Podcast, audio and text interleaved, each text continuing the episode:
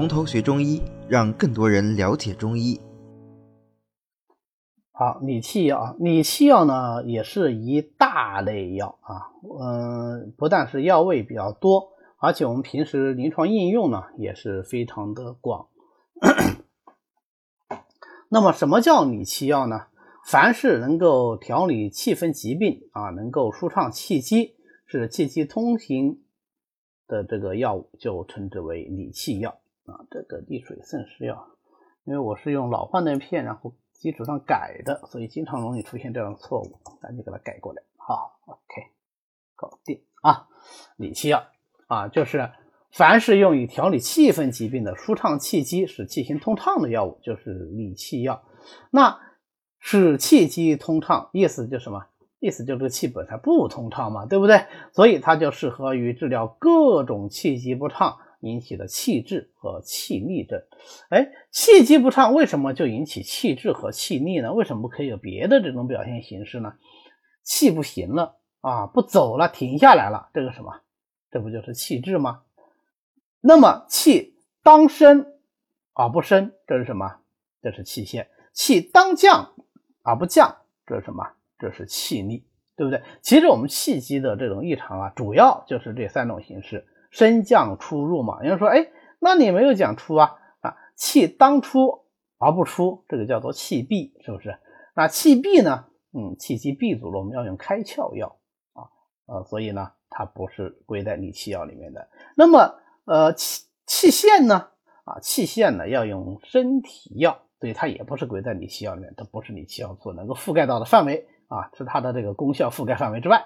所以呢，理气药我们在临床上用。其实只针对气滞和气逆啊，这是为什么我们讲这个理气药的治疗范围只是气机不畅所引起的气滞和气逆的原因。那么气滞它的主要特点是什么呢？气滞最重要的特点是胀啊，最重要的核心特点是胀。有的时候呢表现为闷，有的时候表现为痛啊，所以连在一起就是闷胀痛啊。任何地方的闷胀痛，我们首先就要考虑到那个地方是不是有气滞了。那么气逆的特点是什么呢？那你看是哪里的气逆？如果是胃气上逆，那就表现为呕、恶、恶痢啊，就是呕吐、恶心、恶痢、嗳气。那如果是肝气的上逆，就表现什么？那就表现为烦躁易怒。如果是肺气的上逆，就表现为咳嗽喘息。啊，其实我们人体啊最常见的气节上逆，一共就是四种情况。那前面讲了三种，那么我们理气药用来降这个戾气的最常见的其实是两种，就是胃气上逆和肺气上逆。那你说肝气上逆呢？肝气上逆是有它特殊性的，那它自己不会无缘无故的上逆，大多数情情况下的这个肝气上逆啊，呃，其实是。阴不制阳引起来的啊，所以肝气的这个上逆，我们不讲它是理气药治疗的，但是是不是理气药不能治疗肝郁呢？不是，理气药能够治疗肝气郁结而使之行，这主要是归在气滞里面了啊，主要是归在气滞里面了。所以大家看了以后不要觉得奇怪，哎，那肝气上逆到哪去了？哎，肝气上逆是用理气药来治的啊，但是冲脉气逆不用理气药。啊，因为冲脉气逆主要是一种阳气的这种上攻，主要是靠养血平冲降逆啊来实现的。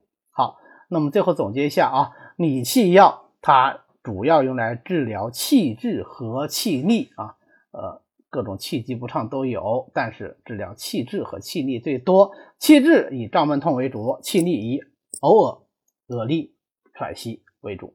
那么这一类的药物，它有怎样的一个药性的特点呢？首先啊，它的这个四气、五味、归经特点分别是啊，其味多为辛味和苦味啊，其气多为温性，因为温则能通行嘛。那么它的归经多半是肺、肝、脾胃经啊，这个是理气药的药性特点。那么气滞了，你要看它是在哪里的气滞。同时还要看它有什么兼甲之症。如果是肺气壅滞为主的，那就需要配上一些宣肺、化痰止咳的药物。如果是痰热郁肺呢，啊，你光宣肺、光化痰就不够了，要清热化痰啊。当然都是在这个降肺气的基础上啊，都是在降肺气的基础上。如果是脾胃气滞又兼有湿热的，那就配点清热利湿药啊。如果是寒湿困脾的，在理气的基础上就配点温中燥湿药。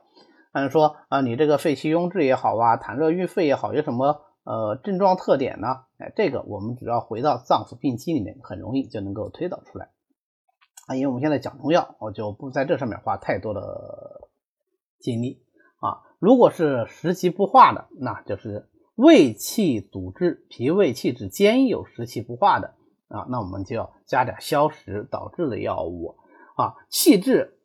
往往是由于脾胃虚弱啊，不能运化引起来的，我们叫脾虚气滞。而这个时候呢，要配点益气健脾药。那如果是肝郁气滞呢，哎，就要在理气的同时，再配上养肝呐、柔肝呐、活血呀、和饮呐、止痛啊、健脾啊等等一些药物。啊，具体配哪一个呢？哎，取决于这个肝气郁滞的后果啊。所以这个肝郁，因为它兼症多。啊，所以我们配伍的药物呢，也要随之灵活的去变动。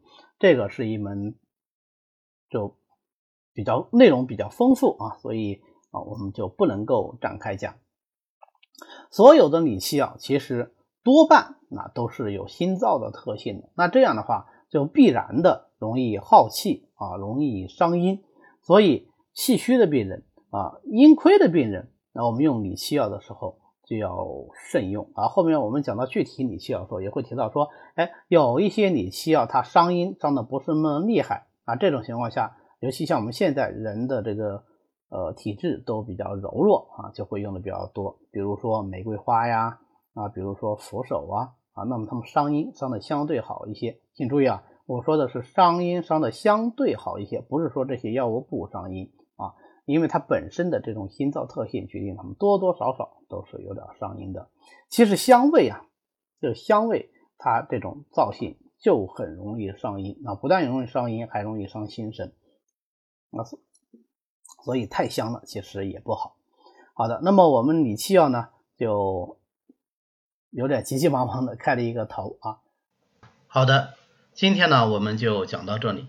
为了方便大家和其他喜欢中医的朋友一起来学习和讨论中医知识，我们呢建了一个微信群，欢迎大家扫描下方的二维码，添加我们的管理员的微信，然后发送“从头学中医”，他就会拉大家入群的。那么我们下次再见。